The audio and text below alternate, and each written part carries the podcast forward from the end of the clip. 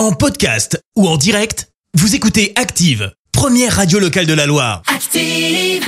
L'actu vue des réseaux sociaux, c'est la minute hashtag. 6h54, on parle buzz sur les réseaux avec toi Clémence. Ouais, ce matin, on va même parler mauvais timing et ça fait pas mal réagir. Hein? Tout ce joli buzz, ça vient d'Apple. Alors pour ça, je vais vous reposer un petit peu le contexte. Est-ce qu'on n'a pas tous eu ce moment où on vous demande le pass vaccinal ou alors vous voulez répondre à un SMS tout bêtement sur votre iPhone?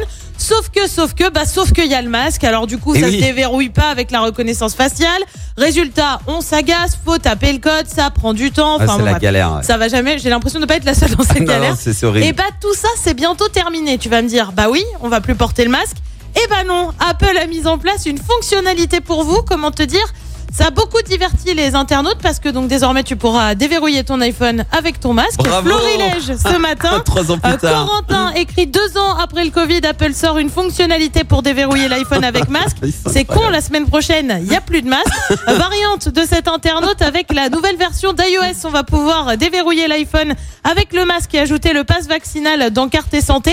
Et mais dis donc, tout ça, ça dégage lundi.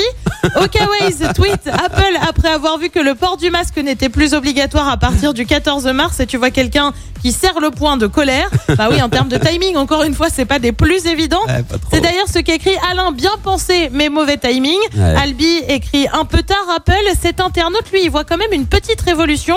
Euh, tout le monde se moque du mauvais timing, mais le masque sera encore obligatoire dans les transports en commun, endroit où nous sommes nombreux à consulter nos smartphones. Donc c'est une bonne initiative. Et oui, le masque saute dans pas mal d'endroits. Ce ne sera pas le cas dans les transports, les hôpitaux et les EHPAD. Allez Apple, c'est pas si mal que ça après tout cette fonctionnalité. Ouais, c'est vrai que le timing est pas forcément bon. Après, c'est sûr que quand ils sortent un- une nouvelle fonctionnalité, pardon, normalement ça fonctionne tout de suite. Donc bah, ils ont peut-être mis plus de temps que prévu, mais bon, voilà. Ah, mais qu'est-ce que c'était compliqué. Ah là, c'est ouais. Qu'est-ce que c'était compliqué avec Ah là le masque. hein. Et Il y avait une technique, je l'ai essayé, ça n'a pas marché. Il y avait vrai, une technique, quoi, euh, technique où il fallait genre euh, te prendre en- pour le Face ID, pour te Ouais. déverrouiller le- le- l'iPhone, Ouais. avec la moitié du masque, et tu faisais ça de chaque côté de ton visage. J'ai essayé dans tout. Merci, vous avez écouté Active Radio, la première radio locale de la Loire. Active.